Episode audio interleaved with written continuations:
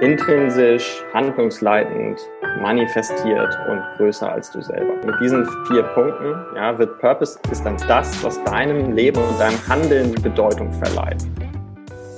Moin, hallo, willkommen zum Fearless Culture Podcast, in dem es um all das geht, worüber wir viel nachdenken, was uns nachts nicht schlafen lässt, worüber wir aber viel zu wenig sprechen, weil wir uns davor fürchten. Hier nicht, hier sprechen wir über das, wovor wir uns alle fürchten und wovor du und ich und wahrscheinlich wir alle Angst haben, damit wir uns davon befreien können. Im Podcast untersuchen wir, wie du eine Kultur erschaffst, in der es jeder und jedem Spaß macht, zu wachsen und sich einzubringen. Eine Kultur, in der Kreativität, Neugierde und Innovation gefördert werden und so Ziele erreicht und Leistungen garantiert werden. Wir schauen uns an, was funktioniert, untersuchen aber genauso furchtlos die Schattenseiten, die diese erfolgsrelevanten Prozesse verhindern und finden praxisorientierte Lösungswege. Im Podcast unterhalte ich mich mit Menschen, die sich bereits auf den Weg gemacht haben, die furchtlos hinschauen und genau hinhören. Heute mache ich das mit Malte Plescher und mit Philipp Jochimczyk. Der Name ist es hoffentlich richtig, sonst müssen Sie das gleich korrigieren. Die sich zur Aufgabe gemacht haben, besonders jungen Menschen, Millennials, näher an den Sinn des Lebens, an den Purpose heranzubringen, um wahrscheinlich ein erfüllteres Leben zu führen, aber ich vermute auch, um Unternehmen oder um Unternehmungen und Organisationen erfolgreicher zu machen. Bevor ich aber weiter Vermutungen anstelle und ähm, im Dunkeln tappe, würde ich ganz einfach sagen, Malte und Philipp, vielen Dank, dass ihr euch die Zeit genommen habt, heute hier seid im Podcast. Stellt euch doch einmal kurz vor. Ja, Jan, vielen Dank äh, für die Einladung. Auch sehr fearless von dir, zwei junge Typen hier einzuladen. Wollen wir mal hoffen, dass wir das als zwei Millennials hier ohne Sabbatical in der Mitte schaffen. Oje, oje, oje. Jetzt viele Buzzwords gleich im Intro. Super. ja, vielen Dank, Jan, auch von meiner Seite. Du hast es schon gut zusammengefasst was wir im Kern machen, wenn man es auf einen Satz runterbricht, ist, dann ist es tatsächlich Menschen, Teams und ganzen Organisationen dabei zu helfen, dass sie erfüllt über sich selbst hinauswachsen können. Und das tun wir, weil wir aus eigener Erfahrung wissen, dass diese Frage auf, was will ich eigentlich wirklich mit meiner Lebenszeit machen, wenn die einmal beantwortet ist und auch immer wieder neu gestellt, neu beantwortet wird, da entsteht ein unfassbar starkes positives Momentum draus, das ähm, die Kraft hat, die Veränderungen voranzutreiben, die wirklich zählen. Und dafür treten wir an und dafür haben wir dann, ja, im letzten Jahr war das tatsächlich, Mitte letzten Jahres Millennial Superstars gegründet. Vor zwei Jahren haben wir uns getroffen in den ersten 30 Sekunden, gemerkt, das ist die Perspektive, die uns verbindet und da war klar, ähm, da entsteht was draus. Sehr cool. Millennial Superstars. Alleine der Name ist schon gigantisch. Ähm, und ich bin mal ganz frech. Ähm, Du hast das ja, äh, Malte, du hast das ja sozusagen in, äh, eben gerade schon erwähnt. Also ich bin nicht ganz eure Generation. Ähm, wahrscheinlich können nur Millennials überhaupt ihr Unternehmen oder ihre Webseite Millennial Superstars nennen, oder? hinter, dem, hinter dem Namen gibt es eine Geschichte. Und zwar, als wir angefangen haben, ähm, als wir uns in den Kopf gesetzt haben, jetzt machen wir unser eigenes Ding, wir wollen nicht länger auf andere warten, äh, da hatten wir noch gar nicht den Namen, äh, aber bei jedem Gespräch, das wir hatten, wurde uns dann vorgehalten, wir seien viel zu jung, um Ahnung von dem zu haben, was wir da tun. Und dann haben wir uns überlegt, äh, auf die Situation haben wir eigentlich keinen Bock mehr. Wir schreiben jetzt das Millennials direkt in unseren Namen rein. Und seither, egal wohin wir gehen, äh, begrüßt uns also dann die These, okay, mit Millennials kennt ihr euch super aus, ja, aber könnt ihr das dann auch für ältere Leute anbieten?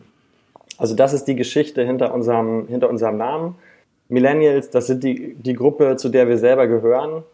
Äh, da kennen wir uns aus, da haben wir ein gutes Gefühl und der Name funktioniert irgendwie für uns und triggert die Assoziation, die es vielleicht auch braucht für genau dieses Purpose-Thema. Mhm. Ähm, weshalb ich mich ja so auf die, dieses heutige Interview gefreut habe, ist, das wird für euch wahrscheinlich kein Geheimnis sein.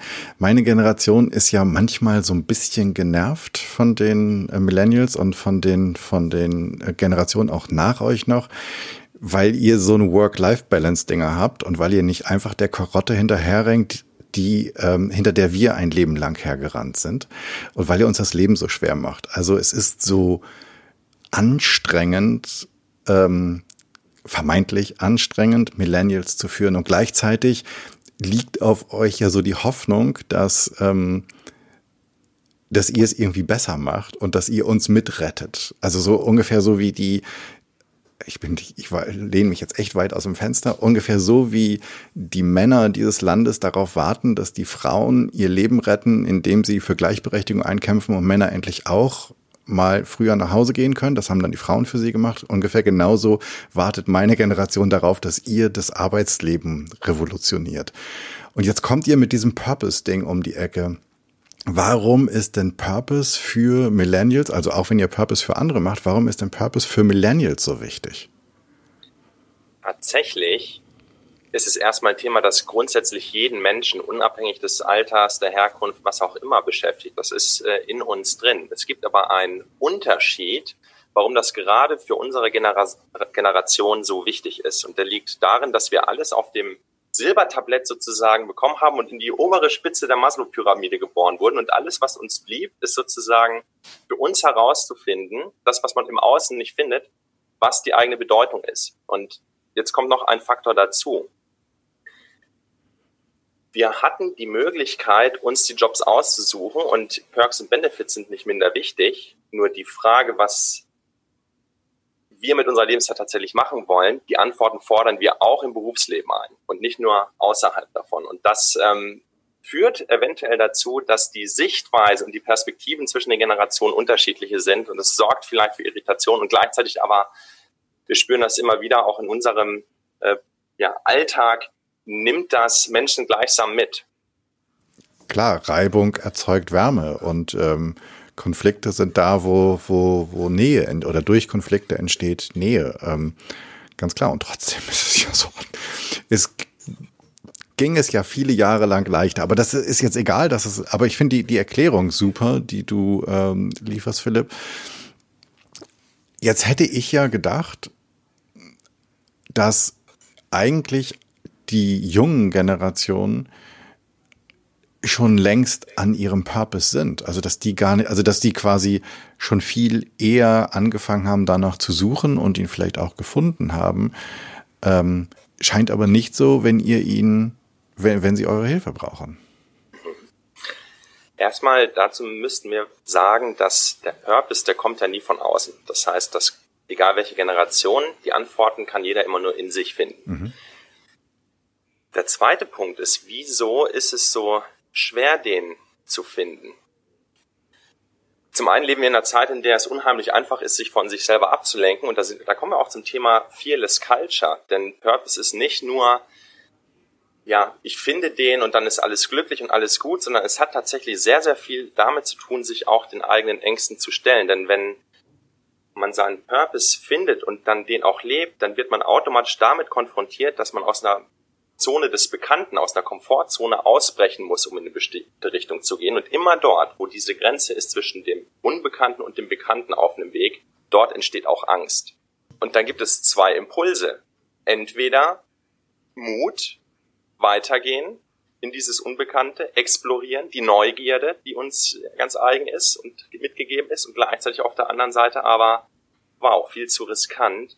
Ich bleibe zurück. Es ist auch einfacher in dem in der Komfortzone zu bleiben, nur man bleibt dann oft zurück mit dem Gefühl, ja, passt irgendwie, aber irgendwas, irgendwas fehlt. Und ist eure Einschätzung, also gibt es, habt ihr das Gefühl, dass die junge Generation furchtloser ist? By, by the way, ich bin ja der, der Freund der, der ähm, mehrdimensionalen Fragen. Ähm, sagt ihr Furcht oder sagt ihr Angst? Unterscheidet ihr da oder nehmt ihr das synonym? Nee, wir verwenden eigentlich ähm, da die Perspektive oder dieses das Framework geht zurück auf ähm, Dr. Peterson, ehemaliger Harvard-Psychologie-Lecturer an der Universität von Toronto, ist der, hat er den psychologischen Lehrstuhl und der verwendet dieses Framework auf neue Eindrücke, die in mein Leben kommen, gibt es zwei Reaktionen. Das eine ist Angst, das andere ist die Hoffnung. So, und wir nehmen da also diesen Begriff der Angst. Also das ist, das ist der, das Fundament, auf dem wir aufbauen. Und das sind also die zwei Seiten einer Medaille. Habt ihr das Gefühl, gibt es ähm, in den Generationen ähm, eine unterschiedliche Herangehensweise oder Umgangsweise mit dem Thema Angst? Ich denke schon, dass im Zeitgeist heute es einfacher ist, über Emotionen im Allgemeinen zu sprechen. Ja, das ist auch keine, keine große Überraschung. Es gibt ja diesen schönen Satz, die Mode ändert sich, aber die Menschen bleiben gleich. Also wenn wir eine Person, die vor 50 Jahren geboren wurde, ja, äh, wenn die heute geboren würde, dann wird sie genauso funktionieren wie die Generation heute. Also da gibt es jetzt keinen grundsätzlichen Unterschied. Aber wir sind ja sehr, ähm, wir sind ja sehr darauf gepolt, die äußeren Einflüsse um uns herum zu verarbeiten. Und der Zeitgeist heute lässt einfach viel mehr Teilen von Emotionen beispielsweise zu. Und wir erleben das in den Workshops, die wir machen, ähm, dass das auch gerade von, von älteren Teilnehmern ja, als sehr, sehr angenehm empfunden wird, in einer Umgebung zu sein, wo man diese Gedanken teilen kann. Also wir erleben auch da das Bedürfnis, ist über die Generation ein ganz ähnliches, aber die Bereitschaft, so diesen ersten Schritt zu machen, ja, die ist sehr viel größer, weil es normaler ist für die jüngere Generation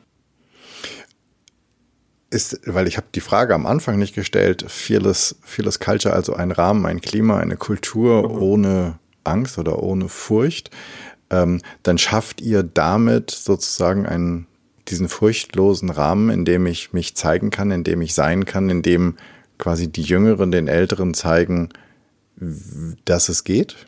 Nicht wie es geht, sondern dass es geht. Also die, die Fearless Culture, stell dir vor, du bist in einem Raum, völlig egal, ob das jetzt ein Purpose-Workshop ist oder ein Strategietreffen oder eine Interessengruppe. Du bist in einem Raum mit, mit äh, mehreren Leuten, mhm. ja, und man hat irgendetwas vor. Und es gibt dann tausend Gründe, die dagegen sprechen. Ja, man verstößt gegen Richtlinien, man weiß sowieso überhaupt gar nicht, was man eigentlich tut, man hat mächtige Gegner und so weiter. Aber das, was man davor hat, das muss einem so wichtig sein oder das ist einem so wichtig, dass man es trotzdem tut, ja, sozusagen gegen jede Vernunft. Und das ist die Fearless Culture, die wir, die wir erzeugen, die wir in der Welt sehen wollen. Und das ist das Gegenteil von einem Safe Space. Ja, es ist das Gegenteil von Komfortzone, sondern es ist das tausend Gründe dagegen. Aber uns ist es so wichtig, das hier zu tun, dass wir es trotzdem machen. Das ist die Fearless Culture. Okay. Wie führt ihr die Leute dahin? Also wie kommen Sie, was ist, was ist, wie ermutigst du? Die Frage ist ja immer so, ob das Gegenteil von Angst oder Furcht ähm, Mut ist oder vielleicht Freiheit. Ne, können wir jetzt lange drüber diskutieren, wollen wir gar nicht, aber wie führt ihr die Menschen in diesen mutigen oder freien Raum? Es ist erstmal so, dass es Ängste immer geben wird. Das mhm. ist vielleicht auch noch angefügt an eine Fearless Culture, ist nicht eine Culture, in der keine Angst existiert. Angst wird immer existieren, mhm. die werden immer hochkommen. Und wie führen wir jetzt Menschen dorthin, wenn es etwas gibt, für das es sich lohnt, mutig zu sein, sich der Angst zu stellen und durch diese Angst durchzugehen und dann auch an der Angst zu wachsen und darüber hinaus zu gehen, sie zu einem Verbündeten zu machen. Dann ist das das, was wir mit Fearless Culture meinen und wir führen Menschen dorthin, indem wir ihnen Wege zeigen, wie sie das finden können, was sie zu diesem mutigen Menschen macht. Ich habe da ein sehr schönes Beispiel. Ich habe vor etwa einem Monat eine junge Künstlerin kennengelernt, die 26 ist, vor einem Jahr erst angefangen hat, Musik zu machen, die aus einem, ja, man würde sagen, ein sehr hartes Leben bis dahin hatte, sich gegen Familie, gegen Freunde, gegen sehr, sehr viele Menschen stellen musste, was sehr, sehr viele Ängste hervorruft und innerhalb eines Jahres es geschafft hat, zwei Plattenverträge zu bekommen.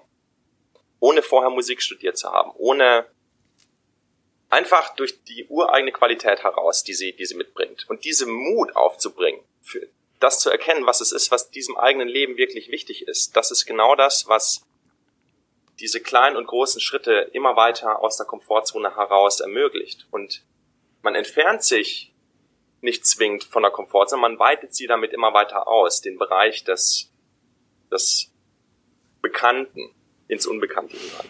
Würdet ihr dann sagen, dass jeder dieses einzigartige Talent in sich trägt?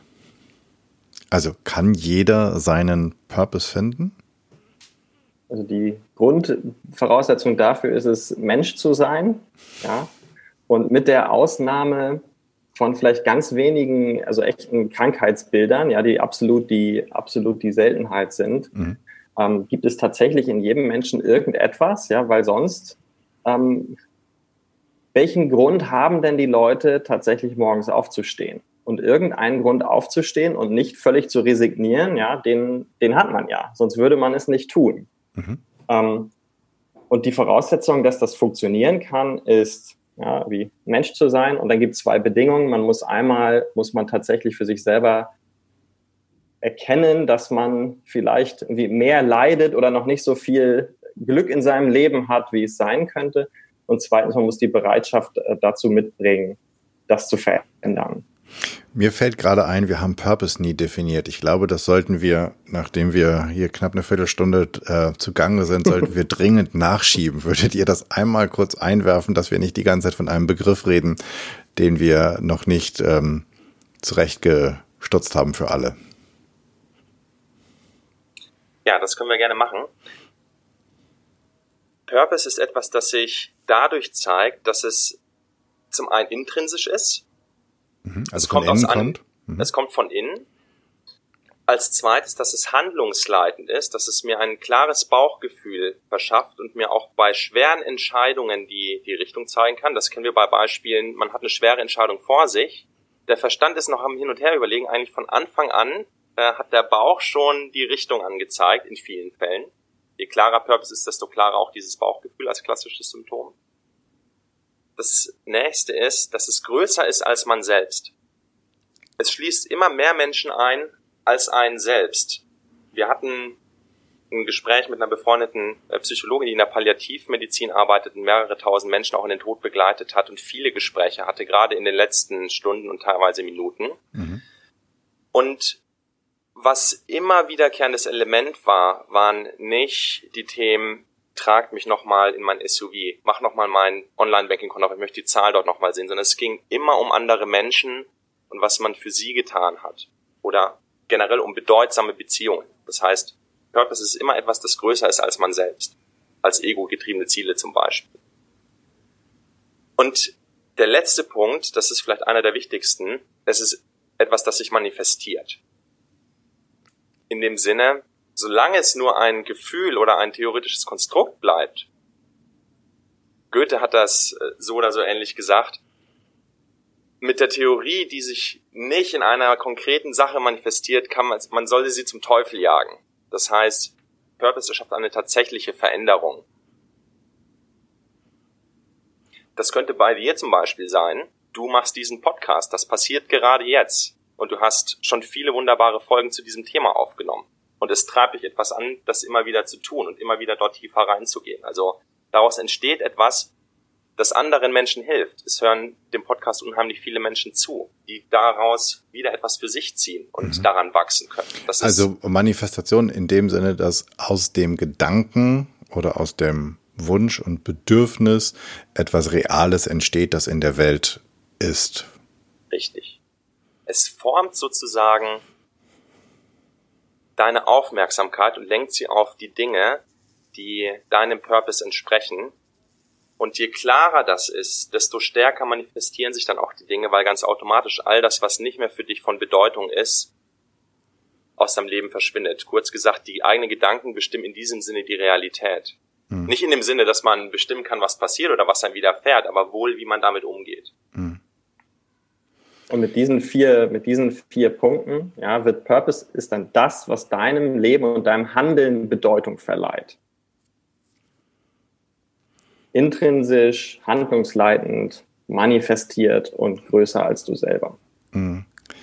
Ich spiele mal ein bisschen, äh, wie heißt das, ähm, ähm, das den Teufelsanwalt. Den Teufelsanwalt, genau, den äh, Advocatus Diavoli oder irgendwie so. Ähm, Mann, ihr macht's euch aber auch immer schwer, ne? Früher reicht es einfach aus, ein bisschen Knatze zu verdienen. Wie, wie ist das? Also macht das, also ja, es ist bestimmt toll, wenn man sich da reinstürzt und das herausfindet, aber auf der anderen Seite ist es doch noch etwas, was unkontrollierbarer irgendwie ist, oder? Macht das nicht Druck? es kann sich anfühlen, als würde es Druck machen, wenn man es verwechselt mit der Prämisse, noch nicht gut genug zu sein. Und da gibt es einen großen Unterschied, denn da gibt es einen riesengroßen Unterschied. Das ist nämlich genau dieses Bild von, ich muss etwas tun, ich muss jemand sein, ich muss irgendjemanden darstellen, um Glück und Erfüllung zu finden oder um glücklich zu sein, um erfüllt zu sein. Und oftmals, das ist genau, da fängt die, fängt die Verstrickung an, ist dieses Gefühl, ich muss das sein, ich muss glücklich sein, ist gekoppelt an ein Ziel, das in der Zukunft liegt und wird damit unerreichbar, weil der einzige Moment, in dem wir dann tatsächlich erfüllt und glücklich sein können, immer im Jetzt liegt.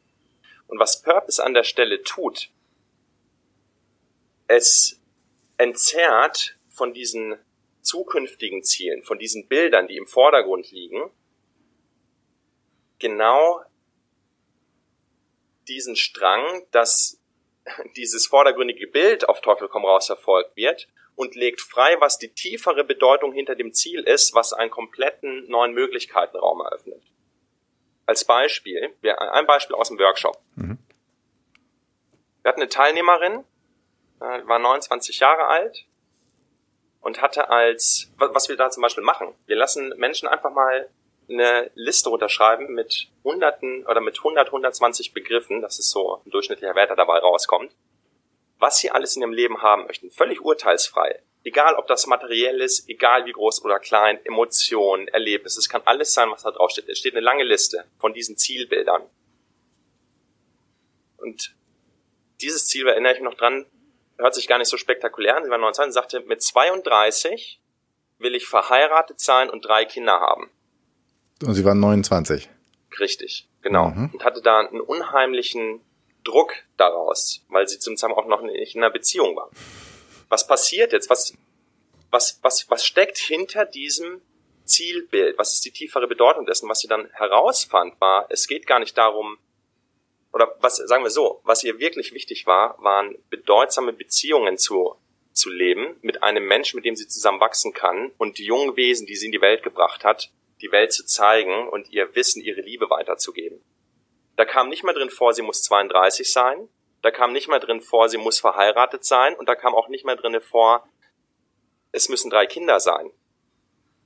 Auf einmal, was hat Purpose gemacht? Es hat genau den Druck rausgenommen, diesen, dieses Glück und die Erfüllung an dieses zukünftige definierbare Ziel zu koppeln, sondern hat die Richtung vorgegeben. Auf einmal sah sie viel klarer, was ihr tatsächlich von Bedeutung ist und es wird losgelöst von einschränkenden oder ja selbstlimitierenden Faktoren, die wie ein Label sind. Hm. Es bedeutet aber auch, dass ich die Bereitschaft haben muss, mich all meinen Wünschen zu stellen, also sie zu artikulieren, zu überprüfen und gegebenenfalls loszulassen, sie zu hinterfragen und damit ja eventuell auch mich und mein eigenes Selbstbild bis heute zu hinterfragen und dann vielleicht festzustellen, na Hase, da bist du aber mal schön ein paar Jahre in die falsche Richtung galoppiert. Genau, ja. Das ist die, das ist die große Bürde, ja. Oder das ist auch die, die Messlatte, wo sich ja selber entscheiden muss, ist, will ich darüber hinwegspringen? Es ist ja auch unglaublich bequem und komfortabel, ähm, das nicht zu tun. Ja? Also man hat ja trotzdem irgendwie ein, ein gesichertes Leben hier, Gott sei Dank. Ähm, so friedlich war es nie, der Wohlstand war irgendwie im Mittel nie größer. Ähm, aber wenn ich da das Gefühl habe, nee, ich will diese, ich will diese Messlatte überspringen, dann gehört das dazu, die tiefe Introspektive in den Spiegel.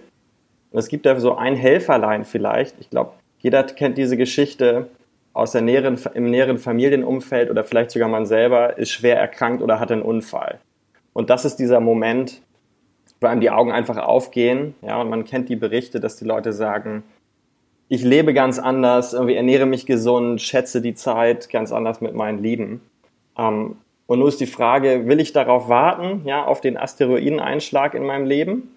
Oder sage ich mir, äh, ich habe das Muster verstanden und die beste Zeit, um loszulegen, ist jetzt für mich. Und dann entweder mache ich mich selber auf die, auf die Reise oder ich äh, hole mir Hilfe, ja, Unterstützung, wie auch immer die aussehen mag. Aber das ist die Voraussetzung. Mhm. Und vielleicht auch bei der, zu der Millennial-Generation, ja. Ähm, eine Generation von glücklichen Backpackern. Äh, das kannst du dir, glaube ich, schon vorstellen, wie, wie schwer das ist, tatsächlich dir diesen Lifestyle anzuschauen, ob das mit den Hostels und den Partys in Bangkok, ja, ob das über neun Monate wirklich das Beste war, was du irgendwie mit neun Monaten deiner kostbaren Lebenszeit machen konntest. Also es hat auf jeden Fall Spaß gemacht, ja, aber was hast du sozusagen zurückgegeben und bist du irgendwie klüger wiedergekommen, als du hingefahren bist? Oder hattest du vielleicht einfach nur, in, in Anführungszeichen, nur ein tolles Fotoalbum? Das ist vielleicht eine besondere Schwierigkeit der heute jüngeren Generation. Das, wogegen dieses Purpose-Versprechen antritt, ja, ist eine bunte, schillernde Realität ähm, des Backpacking-Lebens, das einem aber niemals diese ganz tiefe Erfüllung geben wird, wie tatsächlich Verantwortung zu übernehmen, selber zu wachsen in einer Art und Weise, dass man sich ein Jahr später kaum wiedererkennt, ja, zu welcher Persönlichkeit man geworden ist damit und wie, ob es ein Podcast ist oder etwas anderes, immer größere Kreise zieht. Ich habe gerade einen vielleicht etwas traurigen Gedanken dazu, ähm, denn ich frage mich, ob es vielleicht auch so ist, dass ja, die Millennials oder die jüngere Generation ist aufgewachsen in sozusagen in Watte gepackt. Also es war theoretisch alles da. Es ging noch nie so gut, das habt ihr schon gesagt. Vielleicht aber mit dem Wissen, dass es die Generation ist, in der das verschwindet. In der die Sicherheit, die wir jetzt ähm, 70 Jahre nach Kriegsende immer mit uns rumgetragen haben, auf einmal anfängt, Risse zu bekommen. Und in der es vielleicht auf das falsche Pferd setzen ist, wenn ich glaube, dass ich mein Leben, wenn ich jetzt irgendwo in meinen Zwanzigern bin, die Hoffnung habe, dass die nächsten 50, 60 Jahre meines Lebens die Sicherheit bieten werden, die die Elterngeneration oder die Großelterngeneration eventuell hatte. Denn um uns herum passiert ja ganz vieles. Und damit meine ich jetzt nicht die, die, die, die aktuelle Pandemie, sondern ganz viel anderes noch, ob was sich der Brexit, das Zerbröseln der EU, äh, USA, China, keine Ahnung, was es da alles gibt, wo sich sozusagen diese, diese, dieser Safety-Modus der Weltordnung so ein bisschen aufzulösen scheint. Ist das etwas, was also ist, ist das ein Gedanke, den ihr schon häufiger hattet oder der mitschwingt, weshalb man sagt, ich brauche nicht, ich brauche nicht die Sicherheit, ich brauche irgendwas, was mich erfüllt, weil die Sicherheit geht weg, das, was mich erfüllt, nicht? Ich würde sogar so rum sagen, die Sicherheit war nie wirklich da. Wie sicher ist ein Arbeitsverhältnis? Solange wie die Kündigungsfrist in der Regel ist. Also, naja, also es gibt schon meine Eltern, eure Großeltern so ungefähr, die haben 50 Jahre im selben Unternehmen. Also natürlich war das auch immer nur so, so lange, wie es ging, also ne, mit der Kündigungsfrist, aber die Realität war, es gab nie eine Kündigung. Also in vielen in vielen Läden und es gibt ja heute immer noch so vielleicht Insel der Glückseligen oder vielleicht auch der uns Unglücklichen, wir, wir wissen es nicht, große äh, Konzerne, ob nun Automobil oder Chemie, da, ich habe keine Ahnung, was du da klauen musst, dass du da rausfliegst. Ja, also da kannst du mit 17 einsteigen und mit 63 rausgehen. Ja, das, das stimmt. Es ist nur gleichzeitig auch so, dass es ist ein, eine gefühlte Sicherheit. Und wir hatten tatsächlich dann zumindest in diesem Land die, die tolle Voraussetzung, zumindest unsere Elterngeneration, genau diese gefühlte Sicherheit zu haben und ein ganzes Leben auch im Unternehmen zu sein und sich nicht wirklich Gedanken machen zu müssen, ob der Job auch morgen oder in einem Jahr noch sicher mhm. ist. Das ist tatsächlich auch, was eine gut funktionierende Gesellschaft und eine gut funktionierende Kultur bereitstellt, dieses, dieses, diese gefühlte Sicherheit. Tatsächlich ist es aber so, dass in das Chaos, das lauert an jedem Tag, in jedem Moment unter der Oberfläche. Mhm. Und das zieht sich ja nicht nur durch einen, einen Job, sondern das ist im ganzen Leben ist das tatsächlich, ja, du, du fährst mit dem Fahrrad durch Berlin, wirst angefahren, bist querschnittsgelähmt. Zack, dein ganzes Leben stellt sich von heute auf morgen auf den Kopf. Und so lauert das Chaos ständig überall. Was jetzt Purpose tatsächlich macht, je klarer die eigene Richtung ist, desto resilienter wird man im Umgang mit diesem Chaos, das jeden Moment um die Ecke kommen kann, oder wenn es auch tatsächlich passiert, der Asteroideneinschlag, den Malte vorhin meinte. Ja. Und tatsächlich könnte man jetzt argumentieren, na klar, wenn ich diese gefühlte Sicherheit habe, dann muss ich auch nicht besonders resilient sein, weil die Dinge fühlen sich zumindest beständig an. Mhm. Wenn ich da vielleicht wie ergänzen darf, du hattest, du hast gefragt, ja, ob wir uns dieser Gedanke kommt. Und wir suchen grundsätzlich irgendwie nach dem größten Hammer, den wir irgendwie finden können, ja, den wir an unser Purpose-Konstrukt anlegen können. Beispielsweise eine der ersten Sachen, die wir gemacht haben, war mit dieser Palliativpsychologin ins Gespräch zu gehen, mit der Frage, leiten wir hier Leute zu einem, äh, einem vielleicht einer Eigenverantwortung an, die die möglicherweise ins tiefe Unglück stürzt und die sie an ihrem letzten Tag im Leben tief bereuen und hätte ich bloß mal auf ein anderes Pferd gesetzt, ja, und dann war natürlich erleichtert, nee, das sind genau, das sind genau diese Themen. Und das heißt, das Purpose-Konstrukt muss sich der Frage stellen, wenn alles andere in die Binsen geht, ja, ist das dann eine, ein, irgendwie ein Rettungsring vielleicht, der dann immer noch funktioniert, also der mich immer noch über Wasser hält, auch wenn um mich herum keine, wir, wir nicht nah an der Utopie sind und die große Sicherheit haben, sondern finde ich in dem, was mir zur Verfügung steht, ja, mit meiner eigenen Persönlichkeit, mit meiner eigenen Ausrichtung finde ich da etwas. Und du hattest neulich einen, einen Podcast, äh, ich habe den mit der Selma, den Namen, Nachnamen habe ich jetzt mhm, vergessen. Selma Fährmann. Mhm. Genau, und sie sagte so schön, ja, äh, vieles an dem Glück ist angeboren, äh, genau ungefähr genauso viel ist das eigene Verhalten und nur 10% sind die äußeren Umstände.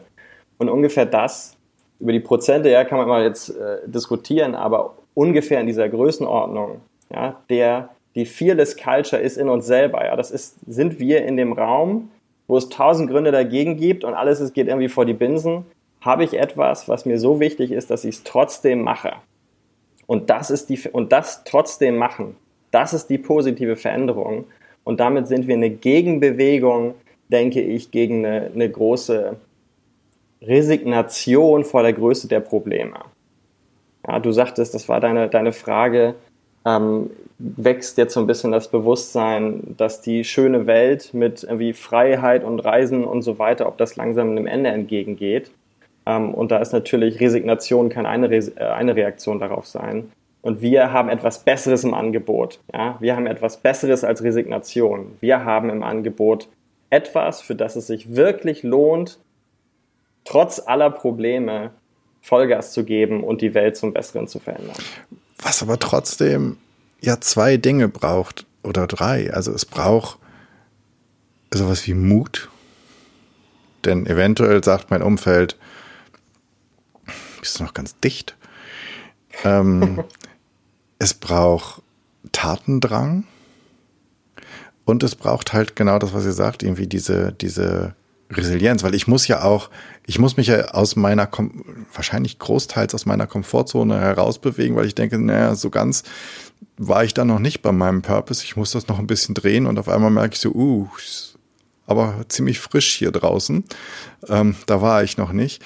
Und dann muss ich, sozusagen, wenn ich den Mut hatte gegen alles andere und ich bin rausgetreten, dann muss ich auch noch durchhalten, weil es ist ja wahrscheinlich nicht so ein, so nach dem Motto, hu, hier bin ich und schwupps, ähm, nimmt mich die meine Purpose-Welle mit und, und äh, lässt mich in den erfolgreichen Sonnenuntergang surfen, sondern auch da gibt es ja dann die Setbacks und keine Ahnung was. Also was ist, und, und das stelle ich mir ganz einfach schwer vor. Es gibt eine, wir haben eine schöne Perspektive äh, in, unserem, in unserem Gepäck, die testen wir gerade, wie gut die auch für andere Leute funktioniert. Und zwar ist das die eigene Schreckensvision zu zeichnen. Ja, also Purpose und positive Psychologie, eine mhm. positive Vision zu zeichnen, das ist ja sehr en vogue und ist auch eine tolle Sache. Man, der Mensch braucht ja irgendwie doch ein Ideal, auf das man hinstrebt. Und wir haben aber die Logik umgedreht und wir haben, wir stellen im Grunde die Fragen, nehmen wir mal an, ähm, jetzt wäre man irgendwie unsportlich zum Beispiel, was passiert, wenn du die nächsten 40 Jahre an dieser Gewohnheit nichts änderst? Oder ich habe meine Eltern lange nicht angerufen und so weiter. Du siehst, wohin die Reise geht. Ja? Also sich diese Schreckensvision aufzuzeigen, was passiert, wenn ich nichts ändere. Und das Ergebnis ist bisher eigentlich durch die Bank, verzeih mir, ja, ach du Scheiße, das will ich wirklich nicht. Mhm. Das heißt, wir können, es braucht nicht immer nur Mut, ja, man kann auch die Angst durchaus benutzen, um sich klarzumachen, was passiert, wenn ich eben nicht für mich da nach den Sternen greife. Mhm. Und äh, den Fall, der sagt von wegen, ach nö, das finde ich eigentlich eine gute Sache, also mit leichtem Übergewicht und in einer äh, irgendwie mittelmäßigen Beziehung oder so das, und wenig Freunde, das finde ich eine gute Sache. Der Fall muss uns noch unterkommen. Und wir finden, dass wir, dass man eben auch diesen, dieser Schattenseite echten Raum geben muss, weil ansonsten verlieren wir uns so ein bisschen im Idealismus und in der Utopie. Mhm. Ja, es ist, ähm, also ich kenne das von Tony Robbins, das ist sozusagen, es gibt, du hast immer zwei Möglichkeiten oder jede Entscheidung ist entweder von weg von oder hinzu. Mhm. Ähm, und da hinzu häufig etwas in der Zukunft ist, das du noch nicht erlebt hast, also ein, ein Fantasiekonstrukt, weg von, aber häufig schon negative Erfahrungen deiner Vergangenheit sind, also sie einen realen Bezug haben, ist weg von häufig viel kräftiger als hinzu. Ähm, und da, äh, das würde ich, das würde ich komplett unterschreiben, dass die Schatten, also sozusagen der, der Purpose, Schatten, Schatten-Purpose sozusagen, ähm, dann wahrscheinlich eine ganze Menge Kraft hat. Und trotzdem muss das Ganze ja im Alltag getestet werden. So, und jetzt habt ihr gerade schon von ein paar Menschen berichtet, die ihr begleitet habt. Ähm, wie zimmert ihr denn oder wie malt ihr denn dieses Purpose-Bild so bunt und kräftig, dass es sozusagen wirklich ein täglicher Motor wird. Und vielleicht, wenn nicht täglich, dann doch zumindest einer, der mich zumindest an jedem zweiten Tag durch die Gegend zieht. Das ist eine gute Frage, denn das eine, es ist relativ leicht, diese Antwort zu finden. Das heißt, wir zimmern auch gar nicht diesen Purpose, sondern das macht die Person ja immer selbst. Mhm. Und das zweite ist jetzt genau diese Verwirklichung. Du hast vorhin von Durchhaltevermögen gesprochen. Was bedeutet das im Alltag? Denn das ist tatsächlich kein Sprint, sondern es ist ein Marathon. Es ist sogar ein Ultramarathon. Und jetzt überlegen wir uns mal, wenn ich einen Marathon laufe, will ich den mit einem Stein im Schuh laufen? Das macht man vielleicht zehn Schritte und da spürt man dieses kleine Steinchen nicht. Jetzt läufst du aber den ersten Kilometer, da merkst du schon. Stell dir vor, du läufst in 50 Kilometer mit einem kleinen Stein im Schuh. Wenn man das mal weiterdenkt, dann läuft man irgendwann auf dem Stumpfen. Und im Alltag ist das das Gleiche. Also wir helfen, indem wir das ganz konkret mit drei Blöcken machen. Im ersten Block geht es ganz klar darum, die eigenen Glaubenssätze einmal kritisch auf den Prüfstand zu stellen. Mhm. Und mit dem, was vorher herausgefunden wurde, was mir eigentlich wirklich etwas bedeutet, zu gucken, sind das Glaubenssätze, die das beflügeln und das tragen und treiben, auch im Alltag, oder sind das welche, die genau das in mir immer wieder sabotieren? Ist das genau ein Steinchen, das ich da entdecke, das ich aus meinem Schuh nehmen kann? Und das ist der Kontext ganz wichtig. Das kommt ja daher, wir wachsen in einer in einem ganz bestimmten Kontext auf. In der Zeit, in die wir hineingeboren wurden, in die, in die Kultur, in den Kulturkreis, in die Gesellschaft und kriegen ja von außen schon von klein auf viele, viele ähm, Glaubenssätze mit, wie die Dinge sein sollen oder sein müssen. Mhm. Und die beeinflussen tatsächlich sehr stark das, was mir wirklich etwas bedeutet, beziehungsweise verhin wir nennen das eher Purpose-Verhinderer. So, das sind zum einen die Glaubenssätze. Das zweite sind die Gewohnheiten, die auf dem Marathon so wichtig sind. 50 Prozent aller Aktivitäten, die wir machen an einem Tag, die laufen einfach auf Autopilot. Also wie schaffen wir es, diesen Autopiloten so, just, so, so zu justieren, dass er mein, dem, was mir von Bedeutung ist, wieder das nicht sabotiert, sondern das trägt und wieder beflügelt. Und das dritte ist dann genau dieser Punkt, zu erkennen, das hatten wir vorhin kurz angesprochen, zu trennen zwischen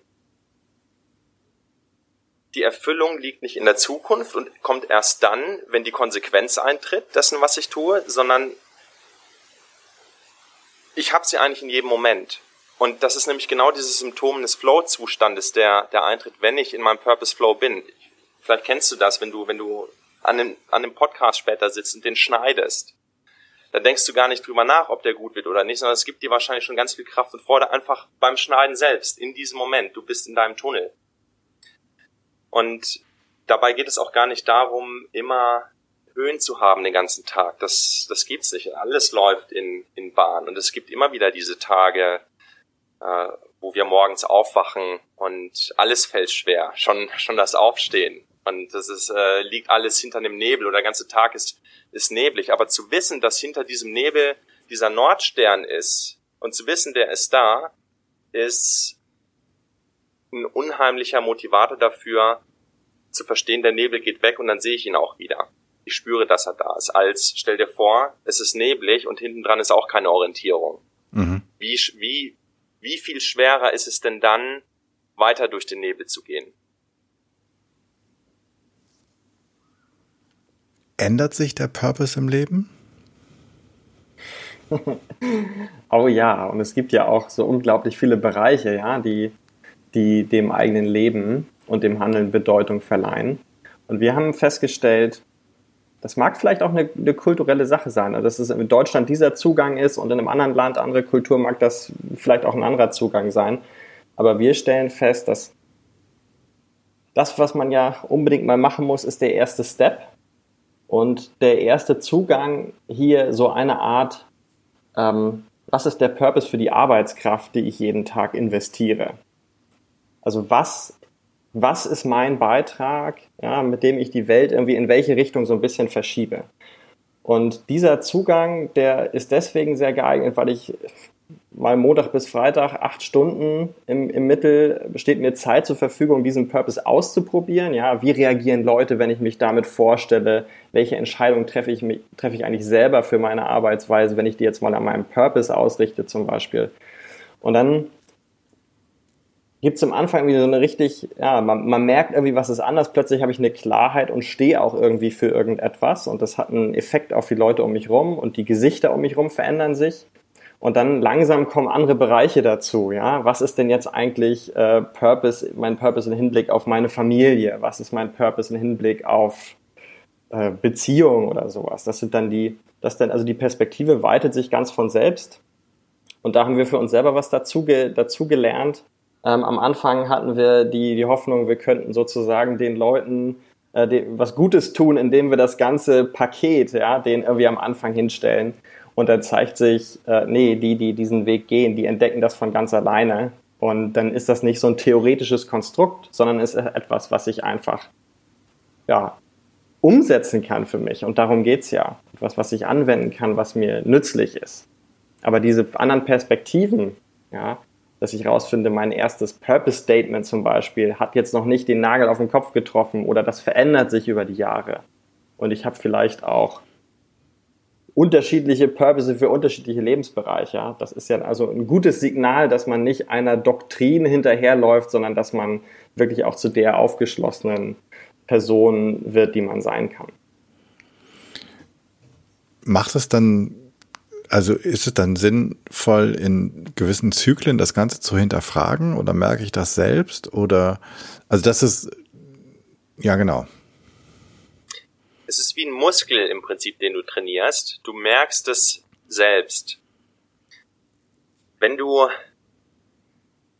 wenn du, nehmen wir mal an, du machst drei, vier Jahre etwas äh, aus einer, aus einer wirklich starken intrinsischen Motivation, aus deinem Purpose heraus und das entwickelt sich gut und irgendwann bist du geschärft für das Gefühl, ob das tatsächlich noch dem entspricht, was dir wirklich Bedeutung gibt. Ob das immer noch das größte Geschenk ist, das du in die Welt trägst. Oder ob du ein Plateau damit erreicht hast, das, ähm, das stagniert. Da entwickelt sich sehr schnell ein starkes Gefühl und ganz automatisch setzt dann wieder dieses Hinterfragen ein, die Introspektion und entwickelt sich von dort, wo man war, weiter und transzendiert alles, was man vorher schon über sich gelernt hat, was dort eben schon entstanden und gewachsen ist, in das nächste hinein.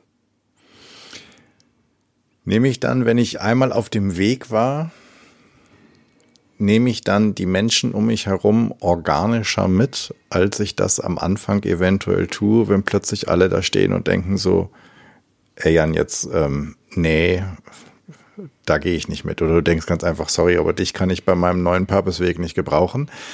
Ähm, ist das dann irgendwann sozusagen ein organischerer Prozess, wo es mehr um Wachsen geht? Denn ich stelle mir in meiner Fantasie vor, wenn ich mich das erste Mal auf die Suche oder vielleicht viel besser auf das Finden meines Purposes begebe, dann kann das ja ähm, durchaus deutlich außerhalb meines sozialen oder familiären Systems oder deren Komfortzone liegen.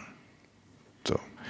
Jetzt wäre meine Hoffnung, wenn ich mich, nachdem ich einmal draußen bin und das dann vielleicht alles wieder, naja, Neues, Neues wächst, wo Löcher waren oder wo Lücken entstanden sind, dass dann das Wachsen mit diesen Menschen passiert oder ist das nicht so? Oder ist das jedes Mal eher so ein bisschen disruptiv?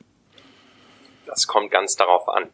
Erstmal ja, es ist sehr wahrscheinlich, dass, dass das oftmals gar nicht deinem Umfeld entspricht, was du dort über dich entdeckst. Die ersten Freunde, die wir haben, beispielsweise durch die Schulzeit, die sind ja, die sind ja völlig zufällig, einfach weil wir am gleichen Ort zur Schule gegangen sind. Und viele kennen das, dass man sich ganz automatisch, auch wenn man sich gar nicht bewusst mit dem Thema beschäftigt, in eine andere Richtung entwickelt. Das gibt es. Menschen, mit denen man sich wunderbar verstand, die auch absolut liebe Menschen sind, die man in, in, ins Herz geschlossen hat, auf einmal verbringt man weniger Zeit mit ihm oder sie, verschwinden langsam aus dem eigenen Leben. Sie sind im Herzen vielleicht immer noch mit dabei, aber in der Erinnerung. Einfach deswegen, weil sich die eigene Aufmerksamkeit verschiebt. Das Ganze passiert viel klarer und stärker, je bewusster man sich dessen ist, was man tatsächlich mit seiner Lebenszeit tun will. Und dann sind wir wieder bei dem Thema Mut und Ängste. Denn teilweise bedeutet es einfach zu erkennen, das ist vermutlich nicht das Umfeld, in dem ich tatsächlich der sein kann, der ich sein will.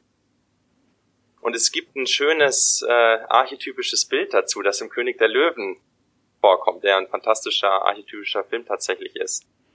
Als Simba auf äh, Timon und Pumba trifft, als junger äh, ja, Teenager-Löwe sozusagen mhm. und von Tag zu Tag in den Tag hineinlebt, und dann kommt, ich weiß gar nicht, wie, wie heißt die, äh, seine, seine Jugendfreundin, Nala, und zeigt ihm, wer er wirklich ist. Sie sieht in ihm, wer er wirklich ist. Das Königreich, das, das in ihm schlummert und darauf wartet, entdeckt zu werden. Und das aber so lange nicht sich verwirklichen kann, solange er weiter mit Timon und Pumba abhängt, die ihn sozusagen versuchen bei sich zu halten. Ja, weil er ja ein, ja, ein lustiger, cooler Typ auch ist. Mhm. Ja.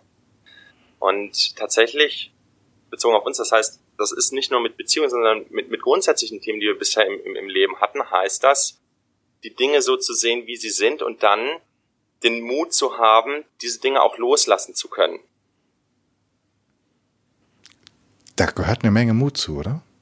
Da gehört eine Menge Mut zu. Und das ist tatsächlich dann wieder, da sind wir wieder beim Thema Fearless Culture, das Festhalten an den Dingen, das widerspricht aus meiner ganz persönlichen Sicht dem Leben selbst. Denn im Leben ist alles eine konstante Veränderung. Auch ein Paradox, ne? aber äh, das Einzige, was stetig ist, wahrscheinlich die, die Veränderung, die, die passiert. Und festzuhalten an den Dingen ist wie versuchen, den eigenen Atem festzuhalten und sich dagegen zu wehren, dass man atmet, was ganz natürlich passiert. Mhm. Und einmal das zu erkennen, befreit unheimlich und schafft Räume für Dinge, die, die ungeahnt waren vorher für einen selbst. Macht ihr das eigentlich, ähm, schafft ihr Räume, in denen die Menschen, die sich transformieren oder die sich in einem Transformationsprozess befinden, sich miteinander austauschen können? Denn ich stelle mir das für viele Menschen einen sehr einsamen Prozess vor. Also ne, wenn du jetzt da bei Simba bist, ähm, so irgendwann stehst du alleine im Dschungel, weil du weißt, okay, die sind nicht so doll, die neuen hast du noch nicht gefunden. Dann gibt es ja häufig irgendwie so eine Transformationsgap, irgendwas, wo nix passiert. Also du bist noch nicht im Neuen, aber du hast das Alte schon verlassen, damit du irgendwo mal hinkommen kannst. Das ist ungefähr wie, ähm, ich fahre von Hamburg nach Berlin und irgendwann bin ich weder in Hamburg noch in Berlin. Ähm, und dann bin ich sozusagen mit der Hoffnung auf meinen Purpose im Kopf oder im Gepäck, aber ja ziemlich alleine. Ähm, und damit auch ziemlich verletzlich und angreifbar.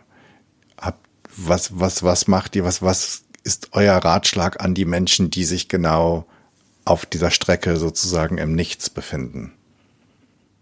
Du musst eine Sache noch kurz ins, richtig, ins rechte Licht drücken, weil du sagst, wir sind nicht so dolle. Also es geht nicht darum, dass dann ähm, so hast du es sicherlich auch nicht gemeint, aber dass jemand besser oder schlechter ist als andere. Das oh nee, einfach nur nicht passend, genau. Ich meine, ich wollte das, genau. ich wollte das nicht mit oben, unten oder richtig oder falsch bewerten.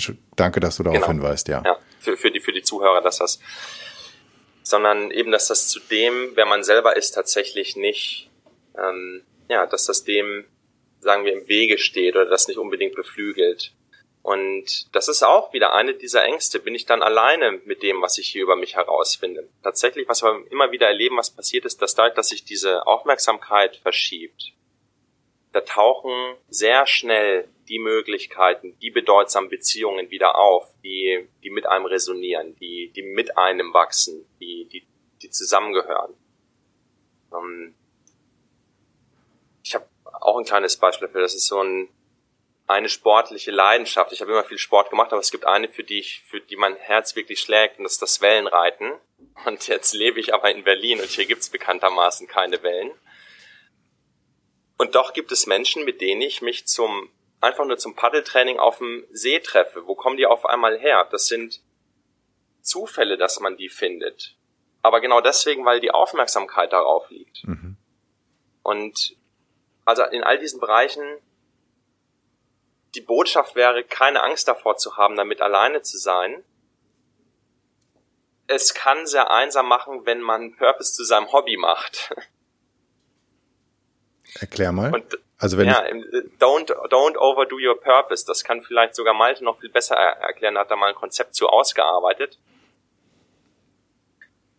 Aber wenn, wenn sich alles nur noch darum dreht, im Sinne von, also wenn man seinen Purpose kapern lässt, wieder von der zukünftigen Zielvorstellung, ich werde nur dadurch besser, dass ich jetzt die ganze Zeit mein Purpose perfektioniere und damit mich selbst, dann kann das tatsächlich sehr einsam machen, weil man alles anfängt zu verurteilen und zu bewerten. Passt das zu, zu meinem Purpose, passt das zu mir? Und genau das ähm, wäre wieder eine Schattenseite. Dann wären wir wieder bei dem Thema Schattenseiten, wo Purpose vielleicht auch schädlich sein kann einfach zu, zu erkennen, Menschen so akzept, zu akzeptieren, wie sie sind und gleichzeitig sich selbst so gut zu kennen, ohne zu verurteilen, was ist, das akzeptieren, zu akzeptieren, was ist, was ja wieder zur Erfüllung im Moment führt mit dem, was ich tue und damit auch im Rein zu sein, dann mag es sein, dass man immer wieder auch alleine ist, aber nicht einsam.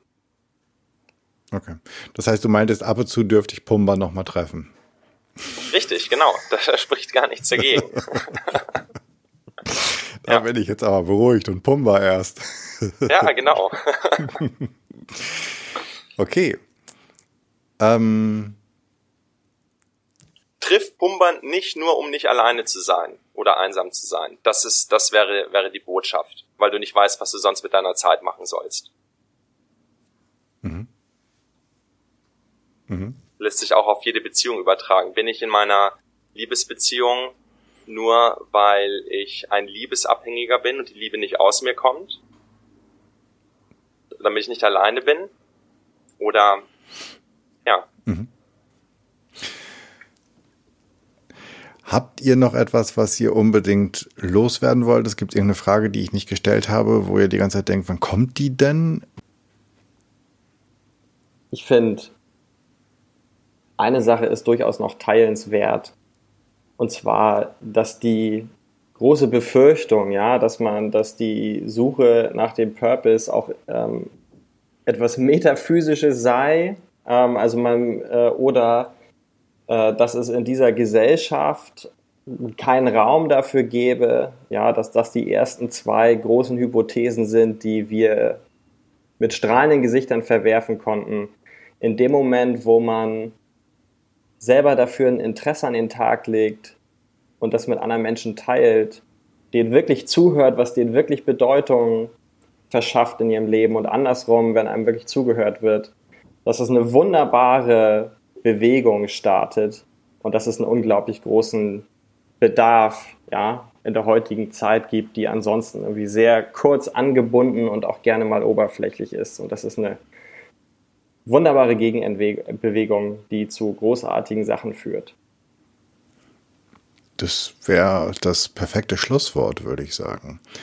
Ähm, gut, dass du das noch eingeworfen hast, Malte. Und dann würde ich zu den letzten drei Fragen kommen. Wenn ich eine Bühne baue und euch einlade, dort zu sprechen, worüber wollt ihr reden und vor wem wollt ihr reden? Ich glaube, wir machen direkt unseren Turbo Purpose Workshop mit den Leuten, weil das ist noch viel besser, als irgendwie äh, selber uns abzufeiern. Ja, ähm, Purpose ist größer als man selbst und unser Purpose, dass Menschen ihren finden, um über sich selbst hinauszuwachsen und die positive Veränderung in die Welt zu bringen, für die sie wirklich brennen. Ähm, das schaffen wir genau damit und dann haben wir nicht nur ähm, einen Raum mit zwei Rednern und 100 Zuhörern, sondern wir haben einen Raum mit 102 Leuten, die direkt die ihr Leben bei der Wurzel packen. Und wen soll ich einladen? All, Querschnitt durch die Gesellschaft. Genau, und all diejenigen, man kann, man kann niemanden dazu zwingen, das wäre es vielleicht, das sind all diejenigen, die, die das Gefühl haben, ja, das ist eine Frage, die ich vielleicht für mich beantworten möchte, und ich finde noch nicht so richtig die, die Tür oder den Zugang dazu. Okay. Und das kann jeder sein. Das kann jeder sein. Mhm. Bevor ich zu eurem Turbo-Workshop komme, ähm, welches Buch sollte ich eurer Meinung nach gelesen haben? Welchen Film muss ich gucken? Welchen Podcast muss ich lauschen? Welches Medium würdet ihr mir empfehlen? Ich würde empfehlen, für all die Leute, also ich bin so ein bisschen die, die linke Gehirnhälfte, ja, wie das, das fachliche, analytische äh, von Franziska Fink, Purpose Driven Organizations. Ähm, damit hat sie wirklich, ich finde auch auf einer organisationellen Ebene das Thema angestoßen und legt da eine tolle Grundlage. Mhm. Ich hätte tatsächlich zwei Buchempfehlungen, wenn es erlaubt ist. Eine, weil das gut unter, unter das Dach Fearless Culture passt. Das wäre von Alan Watts um, A Message for an Age of Anxiety, The Wisdom of Insecurity. Und das zweite Buch wäre The Power of Now von Eckhart Tolle, wo es genau darum geht, wie finde ich eigentlich Zugang zum Jetzt und wie finde ich Erfüllung immer im jetzigen Moment. Sehr schön kommt in die Shownotes und dann ist ja noch die Frage, wie finde ich euch eigentlich? Tatsächlich sind wir im Internet äh, unter www-millennialsuperstars.com zu finden und äh, ab und zu, naja, jetzt in, in, in deinem Podcast. auf LinkedIn sind wir sind wir sehr aktiv, aber ansonsten, ja, das sind so die beiden Medien, auf denen wir unterwegs sind. Wir haben einen eigenen Blog, da sind auch, das sind teilweise nicht nur Artikel, sondern auch kleine Übungen, und Challenges, die die Leute dort mit rausnehmen können für sich. Okay, und damit wären wir eigentlich beim, beim, beim, beim dritten Thema, sozusagen die kleine Challenge. Ähm, was sollen die, die das jetzt gehört haben, es ist Dienstagmorgen, sie haben eine Woche lang Zeit, was sollen sie in dieser einen Woche ausprobieren, Neues machen? Welche Challenge würdet ihr ihnen mitgeben? Mhm. Eine Challenge, und das ist vielleicht zahlt die genau auf die größte aller Ängste ein. Das ist vielleicht die Angst vor dem Tod. Wir haben eine kleine Challenge, die heißt Lebenszeituhr. Nehmt euch, wenn ihr Lust habt, einen Zettel, malt dort drauf 10 mal 10 Quadrate als Kästchen und jedes Quadrat, das sind 100 in Summe, steht für ein Lebensjahr. Dann streicht weg jedes Jahr, das ihr gelebt habt, haltet euch das vor Augen und seht, wie viel Zeit da ist und dann fragt euch ganz bewusst, wenn jedes dieser Jahre, das ich hier habe, wenn ich das in Erfüllung lebe, spielt es dann eine Rolle, wie viele da noch kommen mögen? Und wenn nicht, habe ich vielleicht nur Angst davor, dass das Leben zu Ende geht, weil ich insgeheim weiß, dass ich noch nicht mein größtes Geschenk in die Welt bringe. Sehr schöne Challenge. Und damit würde ich sagen, vielen, vielen Dank euch beiden für die Zeit und für die vielen Inspirationen, die ihr uns geschenkt habt, für die vielen Gedankensplitter, mit denen wir jetzt durch die Woche gehen können und äh, die uns vielleicht oder hoffentlich näher an unseren Purpose bringen. Danke. Vielen Dank, Jan. Vielen Dank für deine Zeit. Danke dir.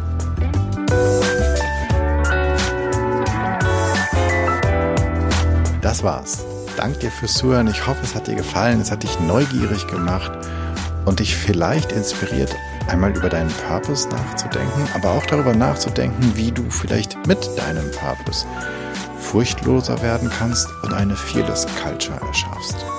Ich freue mich über dein Feedback und Ideen, was ich noch machen könnte, was ich besser machen könnte.